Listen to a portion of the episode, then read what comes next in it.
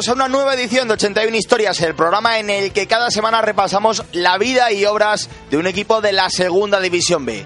Hoy hablamos de la Unión Deportiva Salamanca.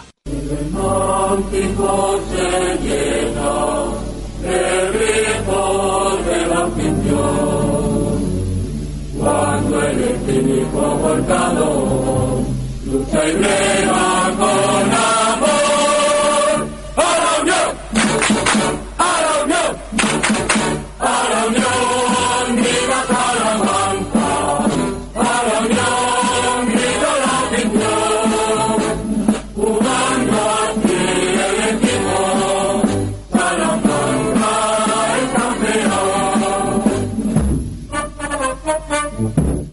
90 años cumple el Club Charro en 2013 y lo hace enclavado en el grupo primero de la Segunda División B. Un equipo que tiene muchas cosas que contar y, nos lo, lo haremos con los mejores protagonistas, con Jorge de Alessandro, leyenda viva del Salamanca, con Iñaki Izpurúa, un portero que estuvo en aquella época en la que compartía vestuario con los portugueses y con uno de los capitanes de la actual plantilla, con José Ángel. Desde ahora y hasta las 6 de la tarde, con Jorge del Castillo, Juan Carlos Gutiérrez y Adriano Barranco en la parte técnica y un servidor, Carlos Mateos en el micrófono, 81 historias. Bet365, la mejor casa de apuestas del mundo. Bet365 te da la bienvenida dándote el 100% de tu primer depósito para que apuestes sin tomar riesgos. Apuesta en directo en bet365.es.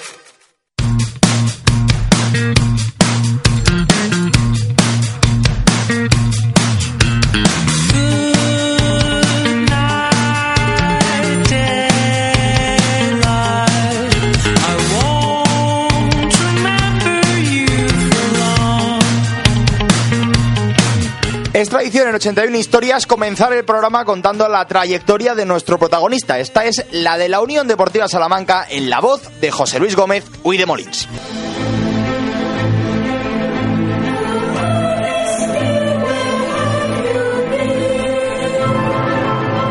La Unión Deportiva Salamanca nació un 9 de febrero de 1920 en el Café Novelty, situado en la Plaza Mayor por iniciativa de Federico Ayala, por entonces alcalde y además primer presidente en sus comienzos. Se llamó Unión Deportiva Española, aunque acabaría adquiriendo su nombre actual el 15 de febrero de 1932. Tras empezar su andadura en regional, el equipo ascendería a segunda en la 35-36. A este éxito se uniría el de los dos campeonatos de España aficionados a finales de los 60.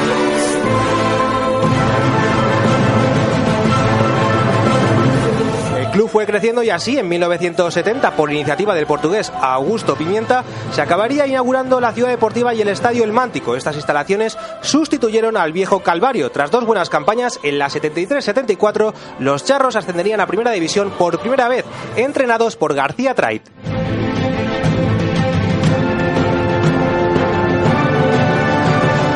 Llegó entonces la etapa dorada del club con siete campañas consecutivas en la máxima categoría, algunas de ellas bordeando los puestos europeos y en la 76-77 alcanzando una semifinal de Copa del Rey. El equipo descendería en la 81-82 para volver la campaña siguiente. La nueva aventura duró dos cursos. Posteriormente, un par de descensos seguidos precipitaron al equipo a la tercera categoría del fútbol español.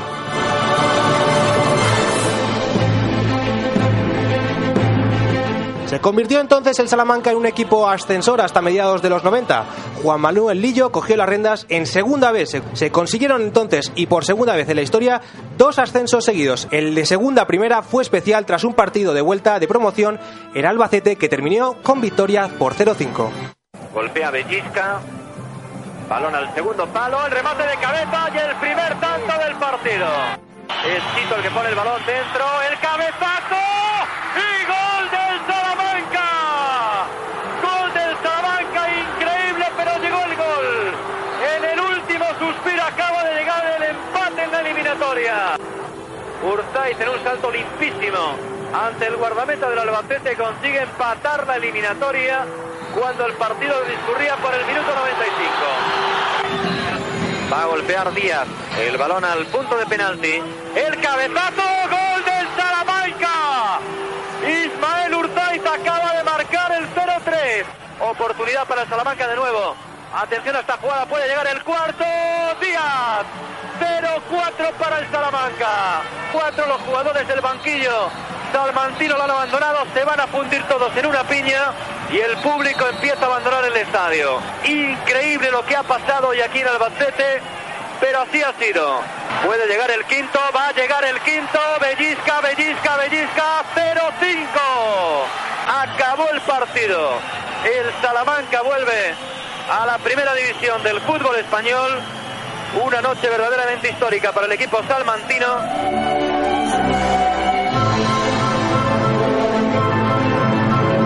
El equipo solo aguantó un año entre los grandes, pero bajó para volver a subir, entrenado por Goico Echea tras un triunfo en Vitoria. El trayecto entre Salamanca y Vitoria fue una constante. Autocares y más autocares hasta un total de 113, además de tres trenes e infinidad de coches particulares. Los cálculos hablan de 10.000 seguidores, repletos de distintivos unionistas y con un espléndido buen humor. Del partido nos quedamos con el psicológico gol de César Brito al borde mismo del descanso, con la puntilla de Giovanella, nada más reanudarse el juego tras el intermedio y con la belleza del 0 a 3, obra del peruano Pablo Cegarra.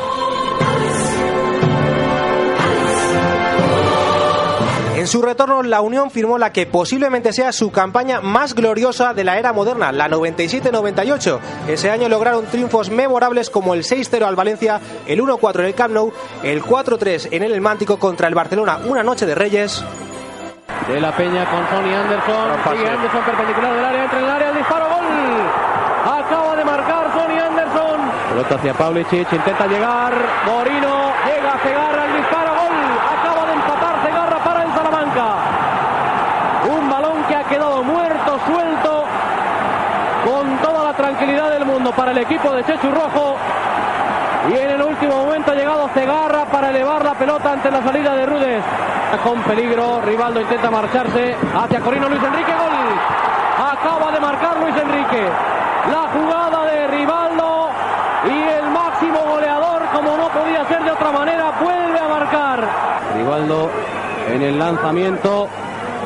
Intentaba llegar, Tigo llega ahora el gol de Giovanni, le ha quedado la pelota suelta en un rechace y Giovanni hace el tercer gol del Fútbol Club Barcelona en el minuto 23 de la segunda parte. Iba hacia César Brito, tocado hacia Pauleta en la lucha con Reitziger, penalti.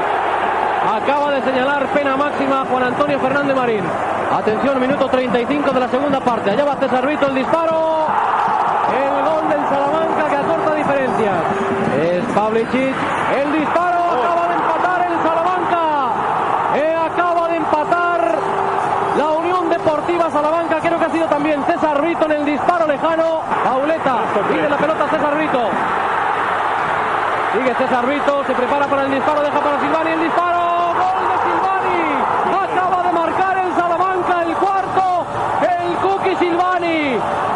Acaba de romper el Salamanca el partido en el minuto 42 y medio. Qué barbaridad lo que estamos viviendo en Salamanca.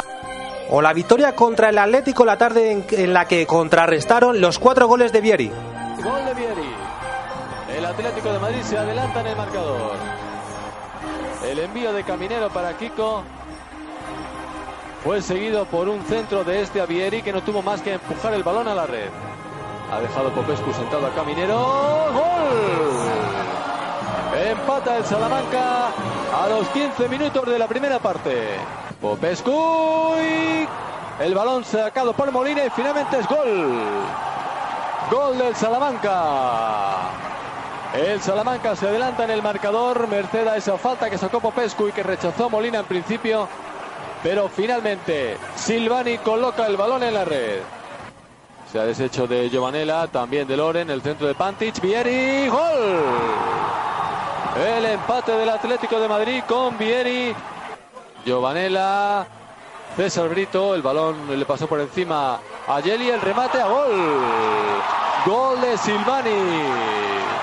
El gol de la Unión Deportiva Salamanca. El balón que se paseó de palo a palo sin que ningún defensor del Atlético de Madrid lo tocara. El envío de César Brito y gol. Gol de Popescu, cuarto gol del Salamanca. Lanzar Vieri, gol.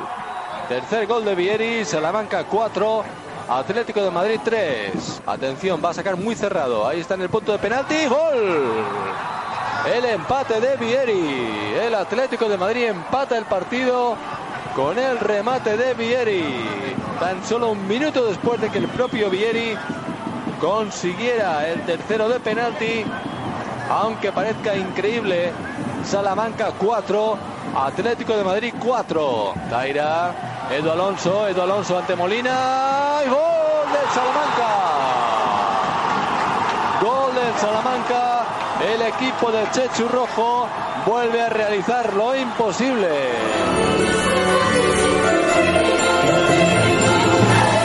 Con el paso de los años el equipo se hizo un fijo en segunda con un breve escarceo con la segunda B. Incluso algún año sufrió para salvar la categoría como sucedió en la temporada 2009-2010 con un gol de Quique in extremis contra el Villarreal B.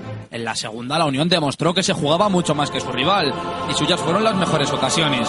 Fruto de ellas llegó el gol de los charros, con una acción de Quique que desde la frontal saca un chutazo que se cuela en la meta de la portería del filial del submarino amarillo.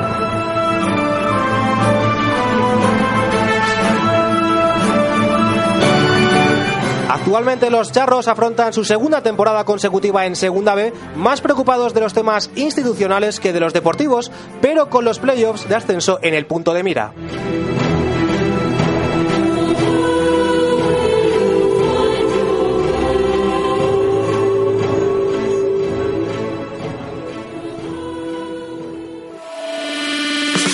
B365, la mejor casa de apuestas del mundo. Además de gran variedad de apuestas, muy buenas cuotas, mucha seguridad y un dato importante, bonos de registro y por traer amigos que te aseguran tu inversión. Apuesta en directo en b365.es.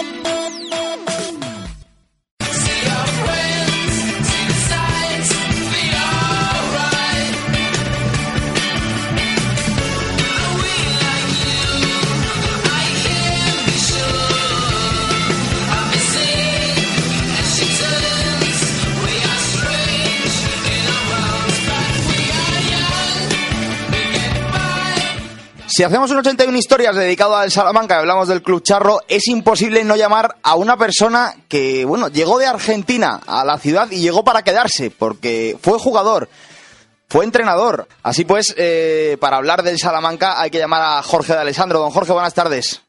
Hola, muy buenas tardes. ¿Qué es para Jorge de Alessandro el Salamanca? Mi vida, es mi vida porque realmente es donde uno ha entregado los mejores años de tu juventud, todas las ilusiones, toda mi carrera deportiva prácticamente. Es donde la he desarrollado en mi máxima plenitud y en mi máximo rendimiento, marcada por distintas distintos eh, avatares que marcan la carrera de un profesional, pero en definitiva toda una vida, el nacimiento de mis hijos y a posteriori, como muy bien decías tú, bueno, mi, mi, mi relación definitiva con, con la ciudad charra, ¿no? Bueno, usted llegó a Salamanca en el Trofeo Internacional San Juan de Sagún, eh, se fijó en usted, en usted el club, pero hubo problemas con, con la burocracia argentina, ¿no? Que no le dejaba, que no dejaba jugar fuera jugadores menores de 26 años, ¿no? Efectivamente, efectivamente, un, había un, eh, un tema reglamentario que me lo prohibía, porque evidentemente se había hecho esto para, para eh, es decir, cortar la salida de jugadores argentinos al mercado mundial, porque estaban provocando realmente una auténtica sangría deportiva y Argentina, como bien sabía usted en ese periodo, no, no había conseguido títulos internacionales, simplemente algún, algún que otro título olímpico eh, o algún título menor, diríamos, ¿no? Entonces, bueno, eh, se trató de que de una manera u otra evitar esto y, y, y yo casi fui víctima de esto, tuve que firmar unos papeles y bueno, y afortunadamente se me permitió la salida en ese momento, ¿no? En la apertura también, pues era el momento de la apertura del mercado en, en la Liga Española en ese momento. Llegaste entonces, Jorge a Salamanca, eh, el equipo, bueno, era un gran equipo por aquel entonces, era un equipo que estaba, bueno, que se asentó en primera división y tú en lo personal te dejaste el físico por el Salamanca hasta en dos ocasiones, ¿no? La primera en el año 77-78 en un choque con, bueno, pues con un mito del Atleti de Bilbao como Dani, te tuvieron que estirpar un riñón, ¿no? Sí, sí, efectivamente. Eh, bueno, eh, yo más que más que un gran proyecto quería hacerte una decirte una cosa. El de Salamanca en aquel momento fue una una gran ilusión. Fue un proyecto de todos los charros, porque realmente el compromiso que existía en Salamanca era la primera vez que iba a estar a competir en primera división. Entonces, bueno, evidentemente la ciudad se volcó. Era una ciudad con antecedentes taurinos, no nos olvidemos. y que el fútbol aparecía, emergía así de una forma, digamos, sorprendente. Y afortunadamente fuimos capaces de darle raíces, y cabeza, como muy bien decías tú. Pero bueno, aquello fue un, gran fenómeno social en aquella época. Y te diría una frase que decía el, el entonces eh, decano de la Universidad de Salamanca, el, rector, que decía que, bueno, por primera vez el fútbol había superado a la, a la Universidad de Salamanca, que yo dicho en aquel momento, imagínate tú lo que significó. Volviendo un poco a lo que me has dicho, tú sí, efectivamente, en el año 78 tuve un accidente gravísimo, eh, casi dejó la vida en un terreno de juego, tuve, me estirparon un riñón y bueno, afortunadamente, afortunadamente pude continuar después de volver a jugar eh, otros siete, ocho temporadas más, ¿no? Claro, y eso, la afición me imagino que, que, eso, que eso lo agradece. Un futbolista con esa casta que tiene esa acción, ese, bueno, que casi se deja la vida por el Salamanca en el campo y luego vuelve y se deja luego el, el menisco y el ligamento cruzado externo, me imagino sí. que, que eso a la afición le tiene que volver loca, ¿no? Sí, sí, efectivamente, aparte eso acompañado de buenos de de una, una un, éxitos deportivos, porque no nos olvidemos, como bien decías tú, que fue la época de oro de Salamanca, hasta ahora irrepetible en cuanto a continuidad y en cuanto a logros deportivos, y bueno, y yo tuve la suerte, bueno, todavía de mantener y mantengo el récord histórico de, de partidos jugados en la liga de BBVA, ¿no? En, la, en primera división, eh, en fin, soy un afortunado de mantener este récord, ¿no? Y bueno, ¿cómo fueron? Ya habíamos hablado de la acción de la acción con Dani, ¿cómo fue la acción con Medgod en el Bernabéu, la de la lesión de menisco y de ligamento cruzado externo? Sí, bueno, fue una pelota, una salida de portería, Medgud entró, me quiso elevar la pelota por encima y cuando caí, desgraciadamente, eh, absolutamente todo mi peso cayó sobre el talón del pie izquierdo y ahí la, rápidamente me di cuenta que había sido una lesión grave porque la rodilla me hizo un extraño, con una pérdida total de, de, del control del, y la rodilla se me fue para un lado y fue como un latigazo aquello y me di cuenta que bueno que estaba estaba roto y bueno y ahí fue prácticamente el, el punto y final de mi carrera deportiva en la Unión Deportiva de Salamanca. Pero, pero esas dos acciones definen un poco a Jorge de Alessandro como portero, ¿no? Un portero que iba por todas, que se dejaba la piel en el campo, ¿no? Y que, y que bueno, que también imprimía ese carácter al resto del equipo, ¿no? Porque yo no sé si tú te sentías también un poco responsable de ese carácter del equipo, porque tú eras al final el que, el que tirabas del carro, ¿no? Por decirlo de alguna forma. Sí, bueno, era, era otra época también. Los profesionales teníamos, estábamos mucho más comprometidos. Evidentemente firmábamos los contratos de por vida. Ahora, eh, después a, aparecieron los, las cláusulas de contrato del 2006, eh, las posibilidades de contratos que terminaban. Antes tú firmabas un contrato y, eh, si bien sabes, eran casi prácticamente eh, de casi de por vida, ¿no? Entonces, bueno, yo me identifiqué muchísimo con el Salamanca y hice toda mi carrera deportiva y era prácticamente impensable que hubiera salido de ahí, de ahí mi gran compromiso, mi compromiso social, compromiso con, con niños, colegios, era un, eh, en fin, era, era otro, otra manera de vivir, ¿no? No digo ni mejor ni peor que la de ahora, ahora el jugador tiene muy poca relación con la ciudad, es mucho más eh, superficial, diríamos, eh, y bueno, y no llega a, lograrse esa comunión, diríamos, espiritual que existía anteriormente, ¿no? A mí aquello me gustaba, ¿eh? No quiero decir que esto es malo, por favor, por respeto a vosotros los jóvenes, porque se me puede malinterpretar, pero es diferente. ¿Te, te arrepentiste de no haber salido de Salamanca alguna vez? Bueno, eh, evidentemente, ante las ofertas que tuve eh, cuando Besgeller, recién llegado al Fútbol Club Barcelona, me pone en el disparadero para comprarme y, y después se, se decide por Artola ante la negativa de Salamanca, bien, eh, fue una posibilidad buena, después fue otra del Atlético Madrid, fueron las dos, dos opciones grandes que tuve de, de, de, ir a otro club, ¿no? Eh, pero bueno, no, no, me arrepiento, la vida está así, es así, lo contamos ahora como anécdota para que, para que quede un poco en, como muy bien estás tú recordando la historia de Salamanca, porque es la historia viva, y bueno, y fue así, pero no, no me arrepiento en absoluto, ¿eh? de verdad te lo digo. En aquella plantilla había dos muy buenos jugadores, te voy a preguntar por ellos. Uno es Joe Alves, que era un futbolista que yo no sé si es el mejor jugador que ha pasado por el vestuario del Salamanca, por lo menos de los que tú conoces como compañero. Bueno, eh, es un excelente jugador, yo creo que de los tres o cuatro jugadores más importantes, sí, era un auténtico cerebro, un jugador muy técnico, muy espectacular, centrocampista, una, una visión de juego tremenda, muy parecido a lo que podíamos hacer, porque inclusive físicamente se parecía a Osil, para que sepan los físicamente de este tipo, ¿no? Un, un tipo también parecido a Iniesta, quizás más cerca de Osil que de Iniesta. Iniesta es más completo que Alves. Pero bueno, en esa línea, y claro, para Salamanca fue la aportación de algo diferente. Pero también en Salamanca ha tenido grandes jugadores como, como Carlos Lobo Diarte, que fue un privilegio haber, haberlo tenido, que haya competido dos temporadas con nosotros, fue, excepcional. Yo creo que uno de los mejores nueve que he visto en mi vida, pero a nivel ya, ya a nivel mundial, ¿no? Carlos Diarte fue un número uno, también lo tuvo el Salamanca, después eh, tuvo otro jugador eh, el Salamanca como Carlos Báez, un extremo izquierdo paraguayo, excepcional también. En definitiva, bueno, por el Salamanca tuvo, tuvo individualmente también grandísimos jugadores en, en su plantilla, ¿eh? que son para recordarlo en su historia. ¿eh? Y te quería preguntar también por, por Enrique Miguel. Siempre dijo, un día dijo Cruyff que era el jugador que mejor la había marcado en un terreno de juego. Yo no sé si tú estuviste en ese partido, si lo viste, cómo fue aquello.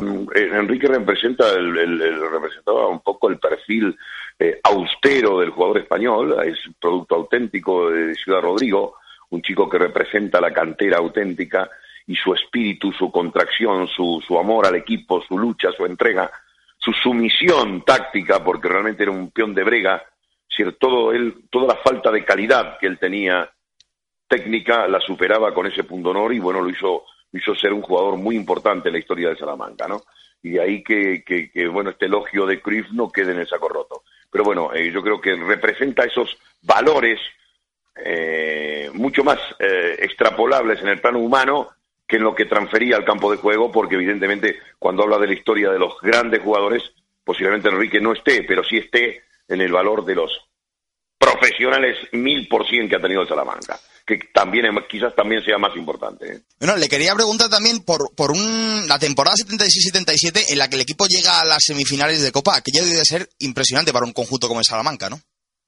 Sí, sí, fue muy importante aquello, fue un paso, fue un paso de, de- de un salto de calidad, donde realmente el equipo daba una medida de una talla, una talla importante. Yo creo que el Salamanca, yo siempre lo comparo con la gente joven que no sabe cómo interpretarlo. Yo creo que Salamanca representa un poco de lo, lo que fue el Villarreal de hace unos años, eh, o lo que pudo ser el Levante esta última, esta última pincelada de liga, ¿no? Más o menos para hacer una comparativa. Equipos humildes que realmente mm, sorprendieron en la liga, en la liga de BBVA. Bueno, aquel fue el, gran Salamanca, eso sin duda, porque fue el equipo que aguantó más temporadas en, en primera división. Pero luego, años después, a mediados de los 90, llegó un equipo, bueno, pues que era capaz de ganarle al Barcelona y de meterle 6-0 al Valencia, de ganarle al Atlético 5-4 en un partido en el que metió cuatro goles Vieri. Yo no sé qué paralelismos y qué diferencias había entre tu Salamanca y ese Salamanca. No tiene nada que ver, es otro momento histórico. Aquello, aquello fue un, un equipo con raíces y lo otro fue absolutamente algo efímero porque no tuvo consistencia. Fue simplemente el rush de una temporada con tres, cuatro resultados, como bien los has dicho tú, que han quedado para la historia, pero evidentemente deportivamente eso desapareció. Es decir, eso representa históricamente a un perfil de gente que haya vivido eso. Pero claro, había que preguntarle a los padres de los que han vivido eso, que son los que realmente han vivido la historia sólida, sólida, rocosa de ese Salamanca que no era, eh, como dice el- aquel precepto bíblico, ¿no? De, de un castillo hecho sobre arena. El otro fue un castillo hecho sobre arena. Pero evidentemente también marcó a una juventud que tuvo la suerte de ver un Salamanca, em, digamos, eh, un Salamanca simpático, digamos. Y tenía también buenos jugadores, ¿no? Me recuerdo, por ejemplo, Pauleta, era un futbolista que luego, bueno, a la vista está la carrera que ha hecho después, ¿no? La salvación económica de Salamanca pasó por ahí. Porque Salamanca eh, se aprovechó de una legislación vigente del fútbol portugués que, que, que podían quedar libre y Joao Alves, en ese momento director deportivo de Salamanca, circunstancialmente que estuvo unos meses, trajo no sé cuántas cantidades de futbolistas portugueses, entre ellos Pauleta, Giovanella, eh, César Brito, em, eh, bueno, en fin, no sé si alguno más me olvido, perdonarme, pero realmente todos esos jugadores de Salamanca le permitieron que realmente los pudiera vender y poder capitalizar un equipo que empezaba ya a traer bocanada de bancarrota. Y evidentemente yo creo que eh, ese momento fue históricamente un momento extraordinario económicamente para Salamanca. Eh, y creo que es un hecho a resaltar, sobre todo mm, tanto deportivo como económicamente. Yo creo que fue la última época sólida de Salamanca económicamente, ¿sabes? Luego han sido tres etapas en el, en el banquillo después de ser, de ser jugador. La única, la, última, perdón, debió de pasarlo realmente mal, ¿no? Con aquel gol de Quique en extremis en, contra el Villarreal B, aquello debe de ser de muchos nervios, ¿no? Sí, evidentemente, yo las veces que he tenido que dirigir a Salamanca siempre he ido un poco condicionado, un poco por, como bien sabes, por la afición, por el alcalde, por la gente que me ha solicitado, bueno, Jorge, inténtalo, ¿no?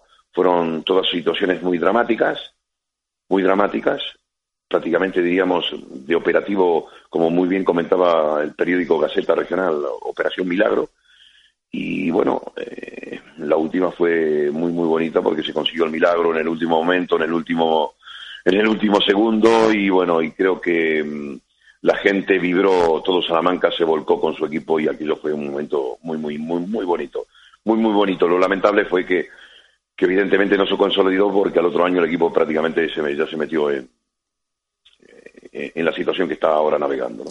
Era la crónica de una muerte anunciada, ¿no? Por decirlo de alguna forma. No, yo creo que se hicieron mal las cosas porque se pudieron haber consolidado las cosas. Es decir, cuando se existe un momento de, de, un crack psicológico como sucedió, que la gente se volcó por las calles, era imposible andar, aquello fue un hecho espectacular.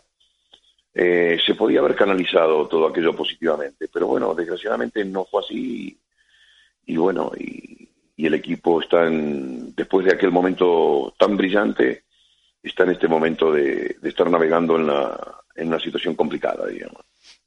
¿Cómo valora la, vuelta de la familia Hidalgo a la dirección de Salamanca? Positivamente, yo creo que realmente son deben ser las personas que son encargadas de, de hacer resurgir de sus cenizas al club. Yo sigo pensando que son los máximos, los máximos, eh, digamos, eh, valedores para esta, para esta nueva andanada. A ver si realmente su sabiduría lo puede, nos puede encauzar a un Salamanca nuevo, Dios quiera, ¿eh? Y el hecho de que esté rodando por ahí la figura de, Jorge Méndez a la hora de traer jugadores. Y no sé, mire, yo le voy a poner esto tan absurdo, es como si me dicen que Spielberg va a dirigir ahora una, película en el, en el Teatro Unamuno. No, no tiene sentido que Méndez esté negociando con el Salamanca porque Méndez está negociando con los grandes jugadores del mundo. Y pensar que Méndez va a, venir, va a perder el tiempo con el Salamanca, la verdad me parece gracioso. ¿eh? O sea, que usted cree que al final todo lo que hay en torno a las esperanzas de la figura de Méndez sería mejor no pensar en eso, ¿no? Y pensar en otro tipo de cosas. No, porque el señor Méndez no tiene tiempo ni capacidad para, para gestar nada con el Salamanca. Yo creo que el señor Méndez no tiene ningún lazo y no se le ha perdido nada en Salamanca. Ese hombre está en otra cosa. Yo creo que el Salamanca tiene que salir con las propias ideas y el esfuerzo del sudor de los salamantinos. Pese a, que, es lo que creo yo. pese a que vinculen su nombre con el club, ¿no? que haya traído un par de jugadores de supuestamente los que él representa. Sí, pero los jugadores que no podía traer, eso es lo que queremos. Yo le diría a los jugadores que quiero que traiga. ¿Me entiende? Jugadores. Mire qué fácil se lo pongo. Jugadores aguerridos, ¿no? Y trabajadores. No, no, perdóneme. Que jueguen bien. Que jueguen bien. ¿Me entiende? Pues traer, puedo traer cualquiera, ¿no? Claro, pero, hay que, también tienen que ser jugadores un poco que se adapten a, una categoría como la segunda división B, ¿no? Sí, pero para este viaje no necesito alforjas, entonces yo no necesito a Méndez que me vaya a decir eso. ¿Me comprende? Sí, sí. Tengo gente capacitada en la ciudad para que lo haga. Y no el señor Méndez decía antes, eh, bueno, cuando hablaba de, esa segunda, bueno, de esa tercera etapa en el banquillo, ese, esa salvación in extremis en, segunda división, que la gente le decía, Jorge, inténtalo. Eh, ese es el espíritu un poco del que tiene Salamanca con, con Jorge de Alessandro, ¿no? Esa vinculación, bueno, ya vimos, por ejemplo, en el pregón que, que usted dio, que se emocionó al final, porque la vinculación es muy estrecha entre la ciudad y Jorge de Alessandro, ¿no? Sí, porque estamos en una sociedad que realmente prácticamente cree en muy pocas cosas Fíjese usted, estamos en un momento de la corrupción, estamos en un momento de, que, de que la gente no cree prácticamente ya ni en su mano derecha. Y entonces yo lo, soy un privilegiado porque en este momento eh, hay una sociedad eh, deportiva que cree en mí y eso ya es, es un aval que me que para mí es un lastre porque para mí es un, una enorme responsabilidad como comprenderá pero lo que vi en mí Salamanca en mi persona yo creo que es credibilidad nada más que no es poco en estos momentos que estamos viendo de crisis de valores. ¿eh? Y si le vuelven a decir, Jorge, inténtalo, usted eh, sabría decir que no, ¿no? No lo sé, en este momento a mí el fútbol me gusta, estoy preparado, estoy trabajando. Creo que todavía tengo bastante, tengo unos cuantos años por delante. No lo he pensado en este momento. Estoy enfrascado en una lucha titánica aquí en, en donde estoy, que me trata muy bien, la gente muy, muy, muy, muy buena, muy gente aragonesa cerrada, muy, muy maja. Y tengo una responsabilidad con ello, vamos a ver si lo podemos sacar adelante. Y Dios dirá, habrá tiempo para todo. Y asalta también una figura que aúna un poco a la afición, ¿no? Porque la afición sí que es verdad que es uno de los caballos de batalla del Salamanca, ¿no? A veces sí es verdad que empujan los partidos importantes, pero a veces echa un poco más de menos, un poco de masa social, ¿no? Yo creo que la gente en Salamanca está esperando, le hace falta liderazgo. En Salamanca le hace falta liderazgo para que la gente tire. Y la gente en Salamanca es, es muy buena gente y quiere mucho al Salamanca. Y esa gente realmente tiraría mucho del equipo, le digo de verdad. ¿Y cuál sería, Conozco bien a la afición de Salamanca, ¿eh? Son 40 años de estar en Salamanca, ¿eh? ¿Y cuál sería el prototipo de la figura que podría tirar de esa afición? No lo sé en este momento, yo no sé, no lo sé. Yo lo único que digo es que la gente cuando se le ofrece, re- da. Lo da todo, ¿no? Sí, sí, yo no, no tengo dudas. Yo le pedí algo y me dieron la vida por mí. No por mí, por su Salamanca, claro está. Don Jorge de Alessandro, mito del Salamanca como jugador, como entrenador, como persona ligada a la ciudad. Era imposible hacer un programa sin llamarle un programa dedicado al Salamanca. Un saludo, muchas gracias por atendernos en sintonía de Radio Goles y mucha suerte en el objetivo de la salvación con el Huesca en segunda división. Muchas gracias y viva el Salamanca. Bet 365, la mejor casa de apuestas del mundo. El servicio de atención al cliente es el mejor que he visto. Por mail te responden rapidísimo y por teléfono gratuito te atienden a la perfección. Apuesta en directo en bet365.es.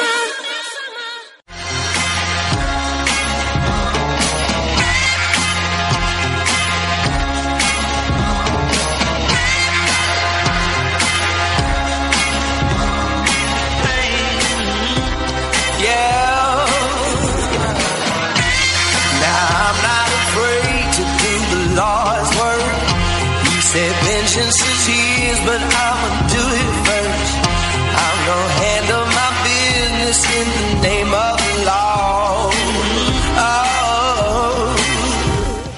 Hemos decidido llamar a un protagonista para esta segunda entrevista, ah, para llamar a un hombre que lo ha vivido todo, que vivió el ascenso, el nuevo ascenso del Salamanca y la nueva decadencia del Salamanca, porque estuvo ocho años en el equipo y vivió, como decimos, prácticamente de todo. Pasamos de portero a portero, hemos hablado con Jorge de Alessandro y entrevistamos ahora a Iñaki Aizpurúa. Iñaki, buenas tardes. Hola, buenas tardes. Oye, de Alessandro debería ser un buen referente para ti, ¿no? Porque tú cuando, cuando tú estabas creciendo, de Alessandro estaba de portero en el Salamanca, ¿no?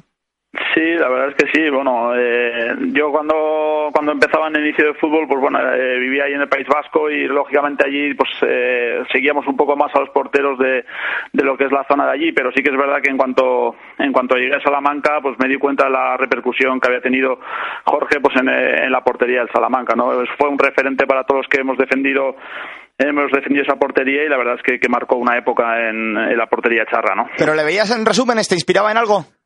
Sí, hombre, lógicamente sí que veíamos, no, no, no existía la facilidad que hay ahora para ver todos los resúmenes y partidos de fútbol, pero sí que siempre llegaba algo y a los que nos gustaba fútbol, pues siempre nos tratábamos de apañar para ver resúmenes y partidos como fuera, ¿no? Y esa, la, portería del Salamanca es una portería complicada de defender, ¿no? Porque han pasado muy buenos nombres por ahí, no solo el tuyo. Tú, de hecho, tuviste franca competencia con dos nombres que, que fueron importantes, como Olave y como Estelea, ¿no? Sí, en cuanto llegué yo, el primer año que llegué estaba Olave, que fue el año que se consiguió el ascenso en Albacete, completando Olave un gran, un gran año que le sirvió para firmar por la Real Sociedad al año siguiente, ¿no? Luego ya eh, coincidí con, con Josu, el año de primera división con Lillo, pues posteriormente con, con Estelea y luego con otros compañeros como Tom y alguno más ya en mis últimos, en mis últimos años como Salamanca. Así que es verdad que, que en Salamanca, pues bueno, recuerdo otros porteros que han marcado un poco época, hasta Cervantes también, que, que tuve el placer de que fue entrenador mío de porteros en el Real Unión durante un año y, y la verdad es que sí, que ha habido porteros en Salamanca que, que por lo menos han sido reconocidos a nivel nacional, ¿no? Decía al comienzo de la entrevista que tú lo has, lo has vivido todo. Si te parece, vamos por orden cronológico. Empezamos por ese ascenso en Albacete. 0-2 en la ida, había ganado el Albacete. Y en la vuelta, oye, llegó Urzaiz y, y le dio la vuelta a la tortilla, ¿no? Por decirlo de alguna forma. Sí, además de una forma un tanto inesperada. Recuerdo que el Salamanca acababa de subir de Segunda División B a Segunda A. El objetivo, lógicamente, era permanecer en Segunda A, pero bueno, eh, el equipo se vio en posiciones de, de promoción, eh, que to- todavía en aquella época existía la promoción de Segunda A a Primera División y, bueno, ahí no teníamos nada que perder, ¿no? Teníamos más que ganar que perder. Eh, nos enfrentamos primero al Albacete en, en el Mántico. La verdad es que, que fue un resultado muy adverso, con 0-2. Prácticamente nadie daba un duro por el Salamanca ya en el partido de vuelta y sin embargo, pues bueno, eh, el equipo salía a competir como, como siempre, tratando de llevar la iniciativa en el juego y, bueno, eh, en el último minuto de- del partido pues conseguimos empatar la eliminatoria y luego ya la prórroga, que ellos se habían quedado con, con 10, pues fuimos muy superiores y, bueno, conseguimos ese famoso 0-5 que nos vio para subir a, a Primera División. Oye, ¿qué sensación tienes cuando llega Urzaiz y marca ese gol? Pues la verdad es que prácticamente no lo creíamos. Yo creo que, que estábamos ya apurando las últimas opciones. Además, esa circunstancia que fue una falta que cometió Manolo Salvador, el actual director deportivo nuestro aquí en el Levante. Y bueno, siempre hemos comentado mucho esa última acción, ¿no? Cometió una falta que le supuso la expulsión y, ya la desesperada en el último minuto, pues eh, recuerdo, creo que fue Sito José, no sé quién sacó el balón en largo prácticamente desde el centro del campo, buscando ya el último remate. Y la verdad es que Urzay se levantó por encima de todos, por encima de Molina incluso. Y cuando vimos que el balón pues fue la locura, ¿no? Porque además nos abría un nuevo partido en superioridad numérica y, lógicamente, con la inercia que llevábamos de, de haber igualado la eliminatoria, eh, moralmente nos encontrábamos mejor para, para esa prórroga que, el Albacete, ¿no? Oye, ¿cómo era entrenar con Juan Malillo? Porque tiene un poco fama de excéntrico, pero al mismo tiempo dicen que es un, un genio incomprendido, ¿no? Mm, No sé, yo te puedo hablar de la experiencia. Muchas veces eh, hay que vivir con las personas para, para tener una opinión más acertada. La verdad es que, que yo venía de un fútbol totalmente amateur, venía del Real Unión de Irún, un equipo que, que militaba en Segunda División B, con otros métodos de trabajo, y la verdad es que de las personas que más he aprendido de fútbol ha sido de, de Juan Valillo. Una- además, recuerdo que en la época de Salamanca prácticamente él se encargaba de todo, hacía la preparación física, eh, en el aspecto táctico también lo trabajaba absolutamente todo él, y bueno, eh, un- una persona que vivía por y para el fútbol, no solo en el aspecto del juego, sino también incluso en la convivencia, especial importancia a la convivencia del grupo y, y, bueno, eso se reflejaba en el, en el terreno de juego. Éramos un grupo de amigos, no solo en el campo, sino fuera de él y eso muchas veces lo fomenta, lo fomenta el entrenador. Y bueno, pues luego quizás no haya tenido la fortuna que, que se haya merecido en el mundo del fútbol, pero también lógicamente ha sido un entrenador reconocido a nivel nacional. Oye, la experiencia fue, fue breve en primera división después de ese, de ese ascenso. ¿Qué os faltó? ¿Os faltó acoplaros un poco quizás? Sí, ten en cuenta que bueno, eh, prácticamente se, se mantuvo el bloque de, de segunda división, con muchos jugadores que no teníamos experiencia en primera división, con un estilo de juego muy alegre, muy vistoso para, para el espectador. Y bueno, pues muchas veces o, ganábamos por goleada o perdíamos por goleada. La verdad es que los partidos de Salamanca eran muy atractivos para, para cualquiera que pagase la entrada. Y quizás sí, nos faltó un poco de, de experiencia en la categoría, que lógicamente pues es fundamental ¿no? para, para mantenerse en una división como, como es la primera a nivel nacional, pues eh, siempre la experiencia es un factor muy importante. Pero bueno, yo creo que el Salamanca dio la cara en todos los partidos, que, que bueno, que peleó por cada punto y al final se consiguió la permanencia, pero creo que, el juego que practicó el Salamanca pocas veces se ha visto, ¿no? Bueno, luego llegó el, as- el ascenso de Vitoria. Antes de esa permanencia que, de la que hablamos ahora mismo, de la época de los portugueses, llegó el ascenso de Vitoria y luego ya sí la etapa de los portugueses, ¿no? Que fue esa etapa en la que los partidos eran una auténtica locura colectiva porque mm, yo, no, yo no sé vosotros, de verdad, lo analizabais fríamente y decíais, oye, estamos perdiendo contra los equipos de nuestra liga, pero es que llega el Barça, le ganamos al Barça, le ganamos al Atleti, ganasteis la última jornada 1-4 en el Camp Nou, le metéis 6-0 al Valencia, eh, aquello era una locura, ¿no? Sí, sobre todo en el Mántico. La verdad es que, hubo partidos memorables y muchos retransmitidos. Recuerdo en, incluso alguno un lunes, cuando televisaba Antena 3, me parece que eran los partidos del lunes y que lógicamente pues podía verlo todo, todo el país. Y, creo que también, pues bueno, fue poner el fútbol de Salamanca eh, a nivel nacional pues en un plano muy alto. no Yo creo que, que la intensidad que metíamos en los partidos como local era muy alto, incluso para, para los equipos grandes. Y, y, bueno, eh, incluso yendo detrás en el marcador, nosotros seguíamos con la insistencia en el partido, buscando la victoria y, la verdad es que se consiguieron resultados, eh, como tú bien has dicho, pues fran- francamente sorprendentes. Luego fuera de casa sí que es verdad que nos costaba algo más sacar puntos, pero bueno, un equipo que busque la permanencia siempre tiene que ser sobre todo fuerte en casa y creo que es algo que, que el Salamanca esa temporada trabajó muy bien, eh, a mano de Chechu Rojo y, bueno, eh, al final el resultado fue la permanencia con un partido histórico en el, en el Camp ¿no? Oye, ¿con cuál te quedas de todos, todos esos partidos y con qué gol te quedas? ¿Qué gol te hizo revivir sensaciones mariposas semejantes a las del día de Albacete? Bueno, la verdad es que yo creo que el día del Barcelona fue algo fue algo especial. ¿eh? Eh, Yo creo que, que el Barça ya jugaba prácticamente como juega ahora, con un estilo muy definido, eh, un equipo muy vistoso y bueno, para un Salamanca que tampoco tenía pues eh, el presupuesto de ese equipo, pues conseguir remontarle el partido. La verdad es que eh, con un campo recuerdo muy muy lleno, en un partido me parece que fue el lunes si no recuerdo mal. la verdad es que, todavía recordarlo pues a, a la gente que, que estábamos en esa época y que todavía nos juntamos de vez en cuando, pues rememorar esa época y esos partidos pues fue francamente maravilloso, ¿no? Vaya regalo de Reyes fue aquello para la afición de Salamanca. Me dices que os seguís juntando los, los compañeros de aquella época. La relación con los portugueses era buena, ¿no? No era parecido a esto que hay ahora que dicen Mourinho, los españoles por un lado, Mourinho por otro. No, no, esto, esto era mejor, ¿no? Más sana. Nosotros la verdad es que teníamos buena relación. E incluso, ya te digo, de, vez en cuando, no todo lo que nos gustaría, pero nos seguimos reuniendo por circunstancias o coincidimos incluso a veces en Salamanca.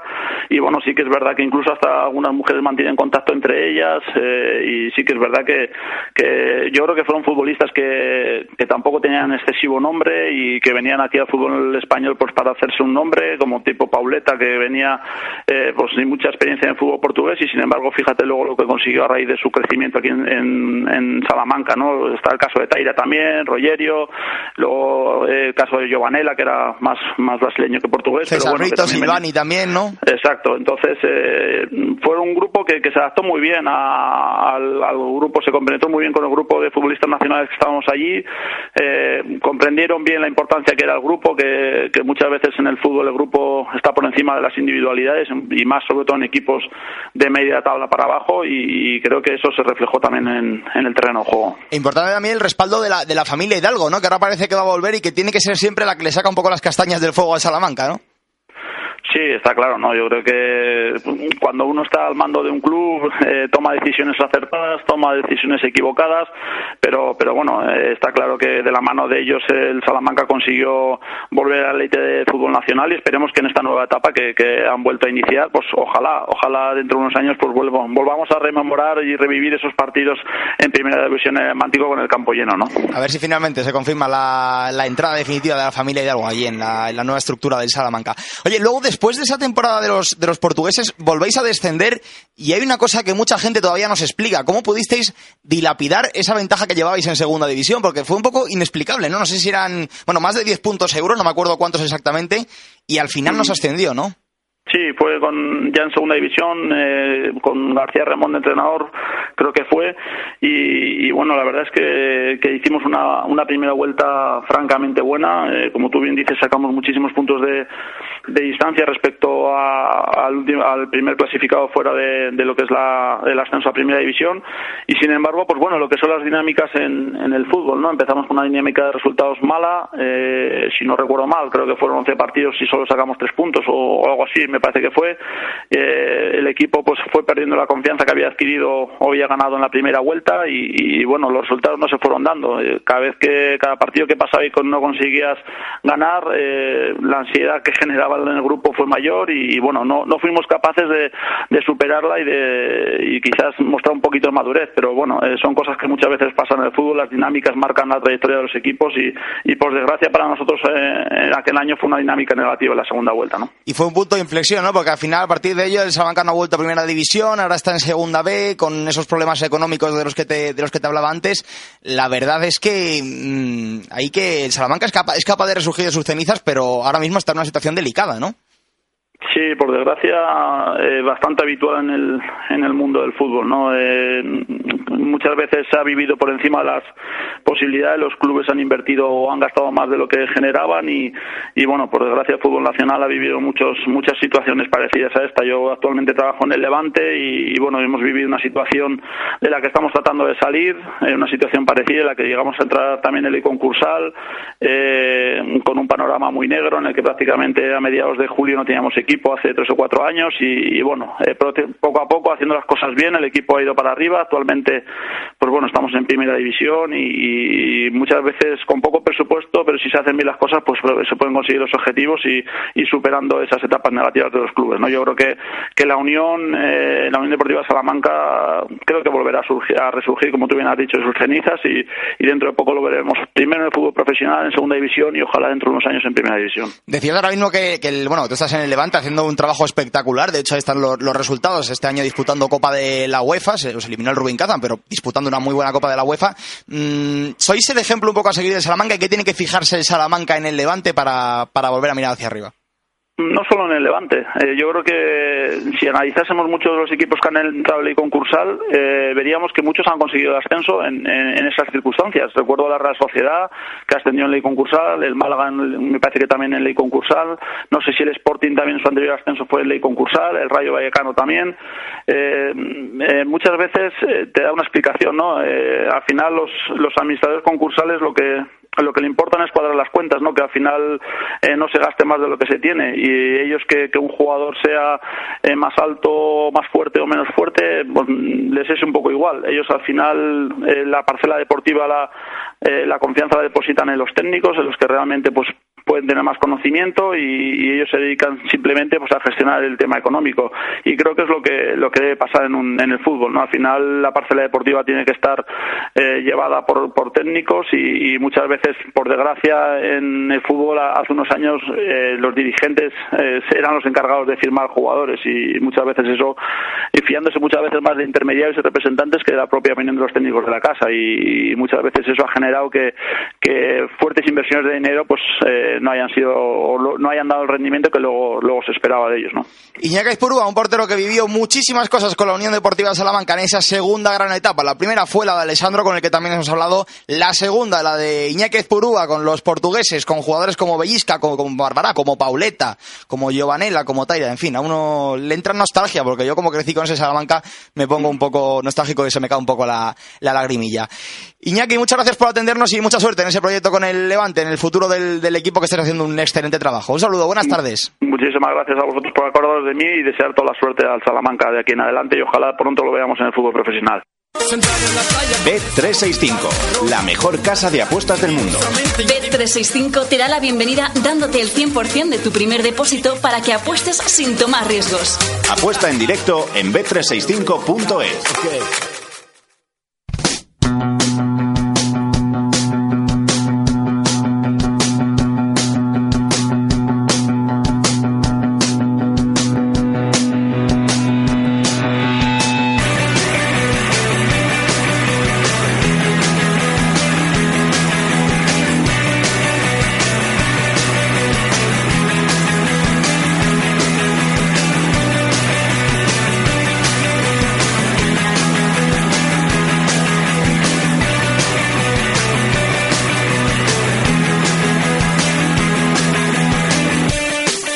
Los seguidores habituales de este espacio de 81 historias ya sabéis que solemos hacer un repaso cronológico en lo que a entrevistas se refiere y terminamos siempre hablando con un futbolista de la actual plantilla del equipo que tocamos.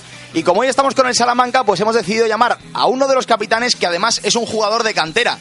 Que eso, tal como está el Salamanca en los últimos años, no es nada fácil. José Ángel Alonso, buenas tardes. Hola, muy buenas tardes. No me equivoco, ¿no? Es, es complicado ¿eh? para la cantera los últimos años llegar al primer equipo, ¿eh?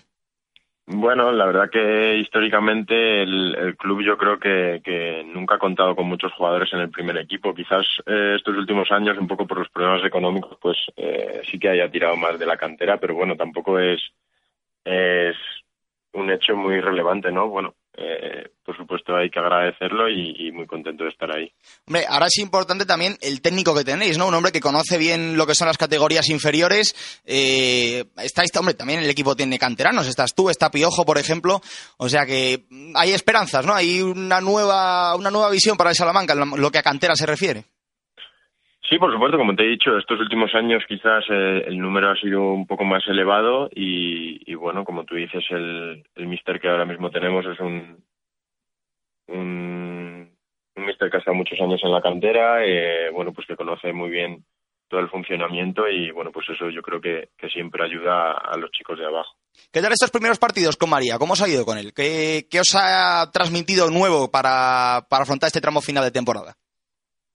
Bueno, él eh, cuando llegó lo primero que nos dijo era que, bueno, eh, había que cambiar eh, un poco el chip, ¿no? Porque fueron unas semanas de, de, bastante revuelo, tanto deportivamente como económicamente. Y bueno, nos dijo que, tuviéramos confianza en nosotros, que, nos mantuviéramos, bueno, pues todos juntos y, bueno, pues él confiaba en que en que nosotros y, y con su ayuda, pues bueno, pues pudiéramos ir tirando poco a poco hacia adelante. Eh, hay tiempo para llegar todavía a los playoffs de ascenso, ¿no? Sí, nosotros todavía tenemos eh, esperanzas y nosotros hasta que matemáticamente haya posibilidades, pues lo vamos a seguir intentando hasta el final. Quedan cuatro partidos. Eh, bueno, la diferencia son ahora mismo cinco puntos y sabemos que, que está complicado, pero bueno, como te digo, nosotros vamos a intentarlo hasta, hasta el último momento. Oye, conseguirlo en un año como este sería casi un, un milagro, ¿no? Por decirlo de alguna forma, porque mm, lo deportivo ha quedado casi tapado por lo extradeportivo. Bueno, la verdad que ha sido un, un año muy movido en, en todos los aspectos. Eh, empezamos eh, con el aspecto económico como, como principal protagonista de la temporada y, y a la vez eh, deportivamente empezamos fenomenal. Luego, bueno, durante el año deportivamente eh, no estuvimos tan bien y, y ahora al final, pues bueno, vuelve a ser protagonista el, el tema económico y deportivamente, pues bueno, pues un poco nos hemos enganchado otra vez y hemos devuelto un poco la ilusión a, la afición, ¿no? Entonces, eh, yo creo que ha habido muchos obstáculos durante toda la temporada y bueno, pues eh, si lográramos meternos, pues pues sería bueno algo yo creo que digno de, de, de alabar, ¿no? ¿Y eso lo estáis notando los jugadores? ¿Os mina un poco la confianza a la hora de salir al campo? ¿Os afecta algo lo que está, lo que está pasando fuera? Eh, el tema económico te refieres. Sí, el tema económico. Hombre, eh, siempre siempre se intenta separar, ¿no? Y siempre nuestro mensaje siempre es el mismo, que nosotros, eh, por supuesto, a, a, al margen de todo lo que digamos o hagamos en el tema económico, siempre deportivamente, eh, pues vamos a intentar estar eh, lo más centrados posibles. Pero bueno, cuando llevas unos cuantos meses ya sin cobrar, eh, hombre, por ejemplo, no es mi caso porque yo estoy aquí en casa, pero hay otras personas pues que, que lo están pasando bastante mal con sus familias y bueno, pues quieras que no, eso al final te afecta en tu trabajo. ¿Os ayudáis entre vosotros, sobre todo a los que vienen de fuera? Sí, por supuesto, por supuesto, siempre que, que se pueda echar una mano a, a otro compañero que le esté pasando mal, pues, pues se le hará sin ningún problema y bueno, de hecho se está haciendo con alguno. Oye, ¿hay, hay solución para vislumbrar la solución al, al, tema económico de aquí a por lo menos a final de temporada?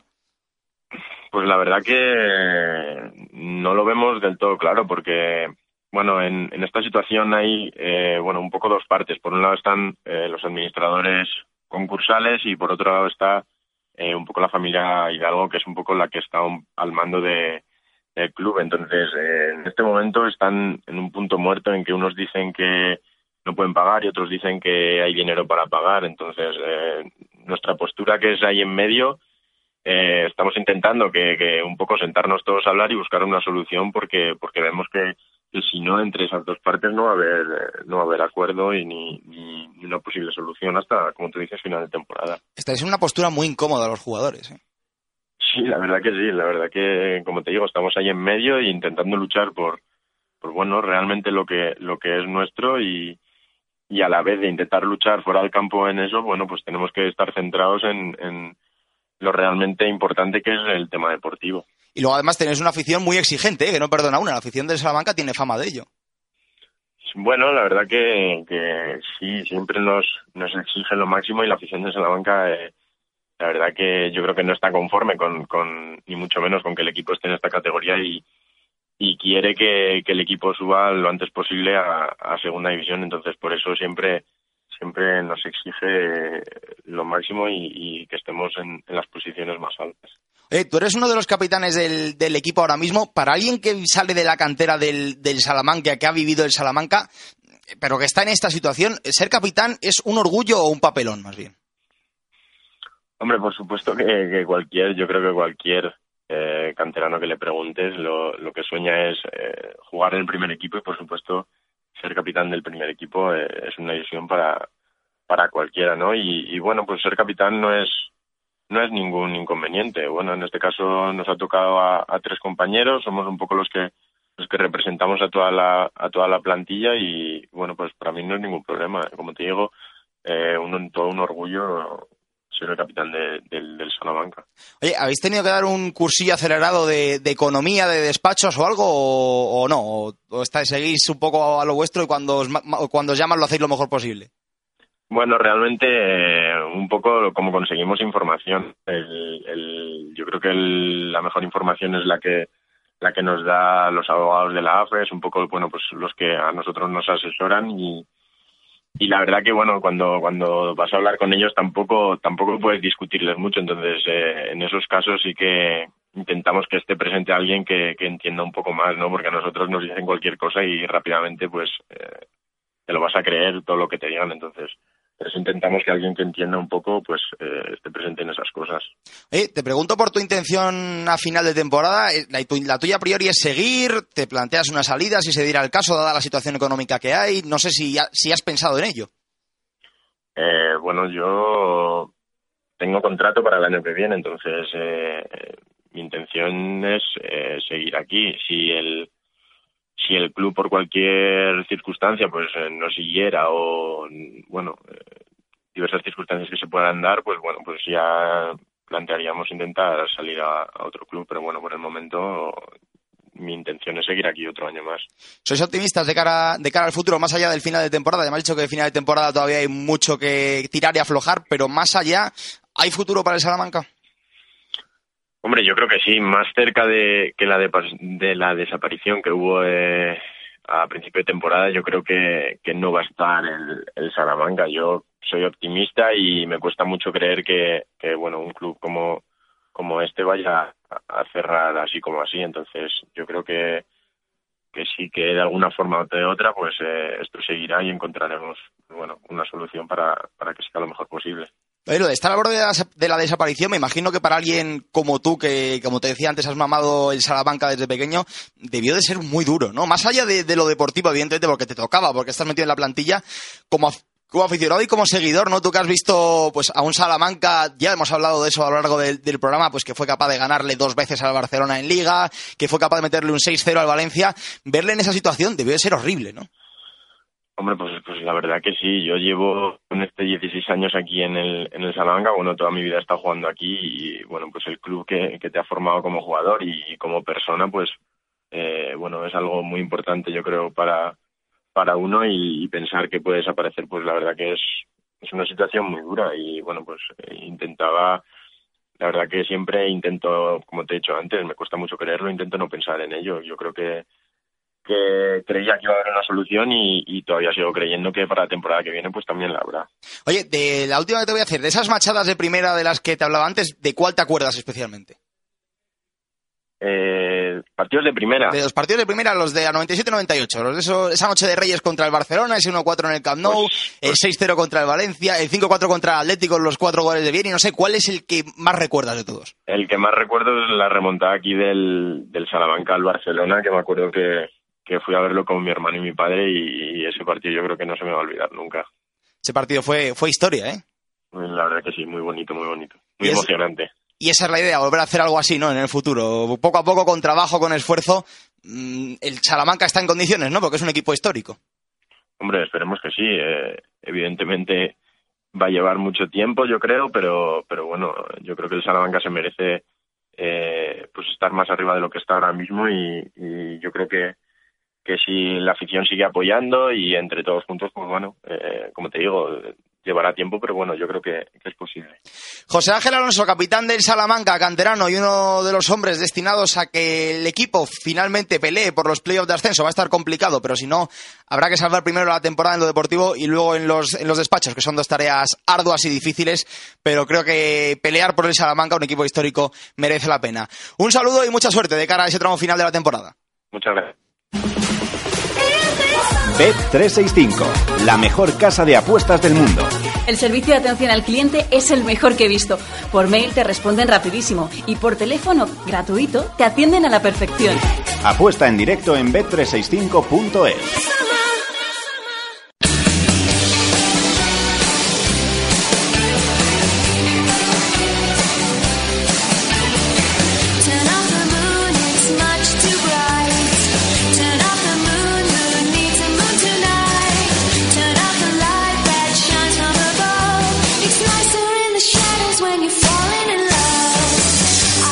Hasta aquí una nueva edición de 81 Historias, hoy dedicada a la Unión Deportiva Salamanca. Os recuerdo que podéis volver a escuchar el programa en formato podcast. Por cierto, hoy dejamos contenido adicional. Os dejamos también la entrevista que mantuvimos con Bellisca hace unos cuatro meses para hablar de ese encuentro que midió al Salamanca con el Atlético B. Cuenta, entre otras cosas, cómo fue aquel gol en el partido de Albacete, ese partido que quedará sin duda para el recuerdo de todos los aficionados de la Unión Deportiva Salamanca. Ha estado Jorge del Castillo con Juan Carlos Gutiérrez y Adriano Barranco en la parte técnica, un servidor, Carlos Mateos, en el micrófono. Hasta la semana que viene.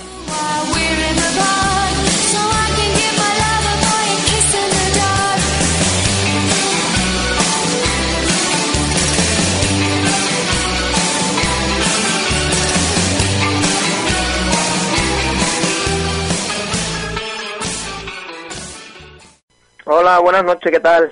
¿Cómo estás, Bellisca? Pues la verdad que bien. Aquí eh, en- en- viviendo en La Rioja, eh, tranquilamente, afincado allí y bueno, pues ya un poco pues desconectado del fútbol como profesional, pero pero siguiendo el fútbol ahora de otra manera, pues viéndolo en casa y de una manera más aficionada, claro. Y en la Ollonesa, ¿no? Ese equipo de tercera división. Sí, bueno, estoy en un equipillo que pertenece eh, al grupo de aquí de La Rioja, que se llama, que es de aquí un pueblecito cerca de, de La Rioja, que es eh, de Ollón, la Ollonesa, y, y la verdad que ahí, bueno, pues estamos intentando pues echar una manilla a los chavales y, y, bueno, pues eh, yo también de alguna manera pues está ligado un poco a esto del fútbol, ¿no? Pero con, pero con mucha tranquilidad, ¿eh? Oye, Martín, no me equivoco cuando no me he equivocado, ¿no? Cuando he dicho que ese partido fue mítico y que quedará para siempre en la memoria de todos los unionistas. La verdad que sí, fue uno de ellos, ¿no? Como bien has dicho antes, también ha habido otros partidos importantes que se quedan en la retina de, los salmantinos, como fue también el de Valencia, fue otro de Barcelona. Bueno, ha habido muchos muchos partidos de, en aquella época que, que la afición salmantina pues pues recuerda con buen agrado, ¿no? Y uno de ellos fue el del Atlético Madrid, que fue un partido vi- vibrante, con mucha emoción y, y bueno, la, con la afortunada además que tuvimos nosotros de ganar al final al Atlético de Madrid, pues que en aquellos momentos el Atlético Madrid era un gallito de, de la primera división y estaba peleando por todo, está claro. Oye, cuando ibais 4-2 llega Vieri y mete dos goles además seguidos, mm, en, el- pues no creo que fueron en el minuto, si no me equivoco, 83 y 82-83. eh, ¿Qué pensáis? Porque decís, oye, mira, habíamos hecho todo lo más difícil, mete Vieri dos goles, nos empata el partido, ahora hay que remar contra corriente y de repente aparece Edu Alonso que había entrado a escasos tres minutos y marca el 5-4, ¿no? Me imagino que, bueno, alegría máxima, ¿no? Sí, además, tal como tú lo describes y cómo se fueron eh, descubriendo los, los goles, pues eh, la verdad que, que es pues, pues más alegría, ¿no? Se suele decir a veces que cuando ganas en el último minuto sabes mejor las cosas, ¿no? Y sí es verdad, ¿no? Hicimos un buen esfuerzo ante un equipo como el Atlético Madrid que, que bueno, pues eh, tenía un equipazo en aquel entonces y, y para nosotros, oye, ganar al Atlético Madrid era, bueno, mm, era lo más, ¿no? Y la verdad que pues mu- mucha satisfacción, ¿no? Veo aquí lo que sacó el Atleti ese día, pues mira, nombres como Molina, como Beibel, como Caminero, Panti, Kiko, Vieri, madre mía, era un, era un equipo, un equipo top. Decías que, bueno, que hubo partidos muy especiales en esa primera división, el encuentro contra el Valencia, el encuentro, bueno, los encuentros contra el Barcelona. ¿Con cuál te quedas de todos ellos? Jo, yo es que es muy difícil de quedarte con, con alguno, ¿no? Yo creo que es un me quedo con todo todo ese año en general, ¿no? Porque eh, sí es verdad que, nosotros éramos un equipo muy muy humilde, eh, pues que sobre todo pues hacíamos un, fútbol yo creo para la época vistoso, donde nosotros éramos digamos el equipo mm, pobre en aquel entonces porque acabábamos de ascender a la primera división y, y, bueno pues hacíamos un fútbol que nos divertíamos salíamos al campo y, jugábamos con mucha tranquilidad. Yo me quedo en general pues con todo el año no porque fueron partidos pues por lo que tú dices el Atlético Madrid fue Barcelona fue Valencia pero fueron yo que sé en, en Vallecas también hicimos otro otro partidazo yo que sé. Eh, hay muchos partidos que se te quedan no y yo me quedo en general con todo con, con el año tan bueno que hicimos no partidos hace no, hace no demasiado tiempo, Caneda, el presidente del Compostela, ponía un poco en duda el resultado. Fue el aquel Barça 1, Unión Deportiva Salamanca 4, que sirvió para la permanencia del equipo. Imagino que vosotros de eso nada, ¿no? Que vosotros salisteis a ganar y ganasteis, ¿no?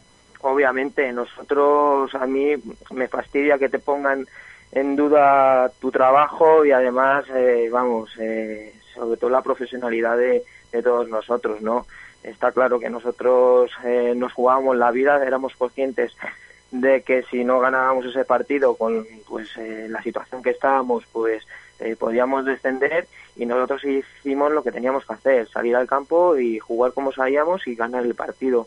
Eh, eh, está claro que, que, bueno pues fue un resultado yo creo que muy abultado pero no fue por, por, por porque hubiese habido cosas raras simplemente pues porque porque lo hicimos bien y se ganó el partido no hay más no y bueno pues que la gente que lo ponga en duda pues eh, pues peor para ellos no nosotros sabíamos lo que teníamos que hacer y lo hicimos Oye, más. con el paso del tiempo, Martín, ha cambiado todo y no ha cambiado nada. Me explico. Es decir, el Salamanca estaba en primera división, era uno de los equipos revelación, el Mata Gigantes reconocido por todos. Luego llegó un mal momento, el equipo descendió a segunda, volvió a segunda B, volvió a segunda, ahora está en segunda B. En ese tránsito que el club estuvo incluso a punto de desaparecer hace, hace escasos meses, parece que ya se ha solucionado todo y vuelve Hidalgo, ¿no? Hidalgo que fue, bueno, pues esa persona que te trajo a ti a Salamanca, que subió al Salamanca de segunda B a primera y que ahora está en ese objetivo. Yo no sé cómo vivisteis aquellos años, cómo fue aquel momento en el que Hidalgo llega, bueno, estáis en segunda división B, cómo se conjura el vestuario para llegar a esta primera división y cómo es Hidalgo y si le ves capaz de hacer algo parecido en- ahora mismo.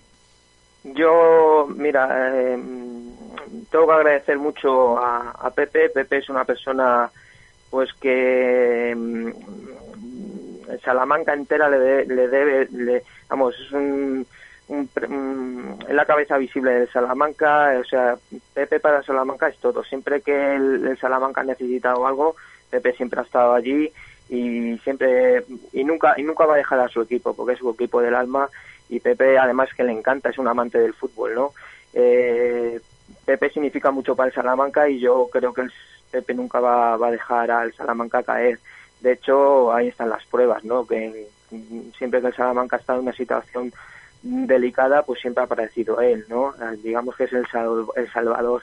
Date cuenta que en Salamanca mm, no tiene ninguna ayuda prácticamente de las instituciones no y, quien lo está quien está apostando todo es, es Pepe siempre ha sido así. Yo creo que, que es muy importante que siga él y una de las bases para que el equipo vuelva a ser lo que era antes eh, pasa por él está claro ¿Cómo ves al equipo ahora? Porque, bueno, evidentemente lo que te decía, salir en una situación deportiva complicada, una situación económica complicada, está ahí intentando entrar en los puestos de playoff de ascenso, quizás no tan regular como debería o como estaba al principio de temporada. ¿Tú le ves con opciones de, de ascender, con opciones reales o, cómo le ves? yo veo un equipo que, se ha formado un equipo de, de- gente muy jovencita, ¿no? Eh, gente, además, mucho mucho canterano de allí y pienso que eso es muy buena señal, ¿no? Eh, que hay que fomentar eso y yo creo que están dando los pasos a- acertados. Eh, yo no sé si este año eh, van a conseguir el, el objetivo, pero sí es verdad que están poniendo los peldaños acertados pues, para que si no es este año, tiene que ser el siguiente.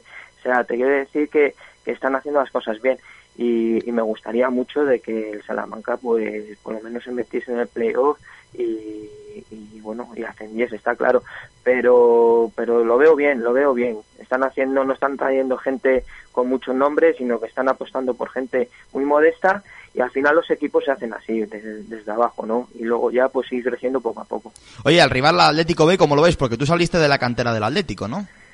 Sí, es un filial, es gente pues que también apuestan por, por lo mismo, por gente muy joven eh, y, y yo creo que, que es muy importante de que eh, bueno pues estos equipos ya no estén en segunda en segunda B sino yo apostaría pues que estuviesen en segunda como pueden ser el, el Madrid el Castilla el Barça B el Villarreal todos estos equipos que eh, bueno, el Villarreal está en, se- en segunda B, pero todos estos equipos filiales yo creo que es muy importante que estén en esa categoría para que luego surtir a todos los equipos que, pues que ya no solo en sus ciudades, en, eh, en sus equipos, sino incluso acceder y, y- y yo creo que eso es bene- mucho beneficio para todos los equipos en España, ¿no? ¿Con quién coincidiste ahí en la cantera? ¿Algún futbolista de estos conocidos?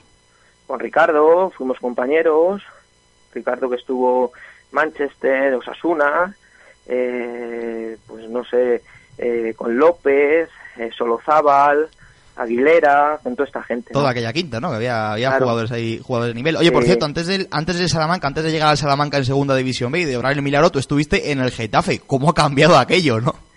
Sí, la verdad que sí, tengo todavía muy buenos amigos allí que están en, en el Getafe y bueno, yo tengo un recuerdo formidable de, de aquella época, se portaron conmigo espléndidamente bien y bueno, yo para mí el Getafe, eh, yo cada vez que voy allí pues me tratan como si fuese mi, mi, mi casa, ¿no? Yo, vamos, les estoy muy agradecido porque además, eh, nada más que estuve en año, pero me sirvió como trampolín para, para luego llegar al Salamanca y ascender a primera, ¿no? Yo, yo especialmente les estoy muy agradecido. Cuando estabas allí, oye, que el Salamanca, que el Getafe va a llegar a primera división, que va a jugar la UEFA, tú, tú eso no, no, no, no. Ojalá, ojalá. Mira, nosotros cuando, cuando yo llegué allí, eh, estaba también el equipo en segunda B. Y, es más, eh, nos metimos en playoff ese año también para ascender a segunda y nos ascendimos, pero ya apuntaba maneras de que era un club que quería quería ascender. Y bueno, pues han ido haciendo lo que te he dicho, poniendo los los peldaños eh, oportunos pues para, para llegar a donde están ahora. Y yo creo que, es un club muy modesto donde están haciendo las cosas bien y de bueno de, ahí están las los, los hechos no que están ahora mismo este año pues para para pues, para meterse en competiciones europeas por cierto el entrenador Luis también coincidió conmigo en, en el en el Atlético de Madrid buen eh, jugábamos juntos también o sea que era de esa época también Pues bueno, ahí está, ahí está, llevando, llevando al Getafe, llevándolo además por buen puerto. Oye, volviendo al Salamanca, yo hay un gol tuyo que recuerdo especialmente. Yo no sé si tú puedes intuir cuál es el que yo te digo. Uf, no sé. La verdad que yo no he sido muy goleador porque no era goleador, pero la- las veces que me destapaba pues eran goles un poco, no sé, he metido alguno bastante bonito, pero pero no sé, no sé en cuál cuál estás pensando tú ahora mismo. Hablo, hablo de uno especial, hablo del del Carlos Belmonte en aquel partido, bueno, en aquella Ah, eliminatoria, en aquella eliminatoria de permanencia, cuando entonces todavía existía la permanencia, el equipo había Sí. perdido 0-2 en la ida y bueno, consiguió remontar el partido en el minuto 90 con gol, con gol agónico de Urzaid y luego la fiesta que supuso el 0-5, ¿no? Yo me acuerdo, tú metiste el quinto de los tantos en, Sí. una, en un contraataque y creo recordar que te, que te fuiste de Molina y que te encaminabas solo a la portería y yo creo que, que te diste a llevar un golpe y te ibas doliendo, pero mientras ibas levantando los brazos, ¿no? Fue una, una situación un poco extraña. Eh, Fue, fue un balón, fue ya al final, eh, estábamos tan cansados también, habíamos hecho un esfuerzo grandísimo y nada, fue un balón dividido pues que se había, que habían echado hacia atrás, yo intuí que, que podía llegar, pues Molina salió a despejar y bueno, pues eh, yo que, que llegamos prácticamente a la vez, pues el balón me rebotó en, en mis partes y bueno, conseguí meter gol y claro, estaba entre la celebración, entre el dolor de, en el sitio que me habían pegado y, y demás, pues estaba pues bueno, pues con unos dolores, pero bueno, no me quería tirar al suelo, quería levantar los brazos, bueno, era una sensación un poco un poco extraña y bueno, pues así fue la, la situación, ¿no? Y es que, Jorge, me acuerdo del gol aquel, iba levantando los brazos desde 20 metros, pero luego llegó al área, se cayó dentro de la portería Hombre, y se quedó allí. tú imagínate que me habían pegado un, un pelotazo en, en los huevos, pues imagínate, pues eh, iba El entre Ginger la Jan, alegría. Martín, el Ginger Jan, la alegría del gol y el, y el dolor de Santa hacia la parte. Eso es, así es, así es. Y entonces, pues bueno, no sabía si celebrarlo, si tirarme, y luego estaba tan cansado que ya, pues dije, mira. Y justamente, pues finalizó ahí el, el partido, ¿no?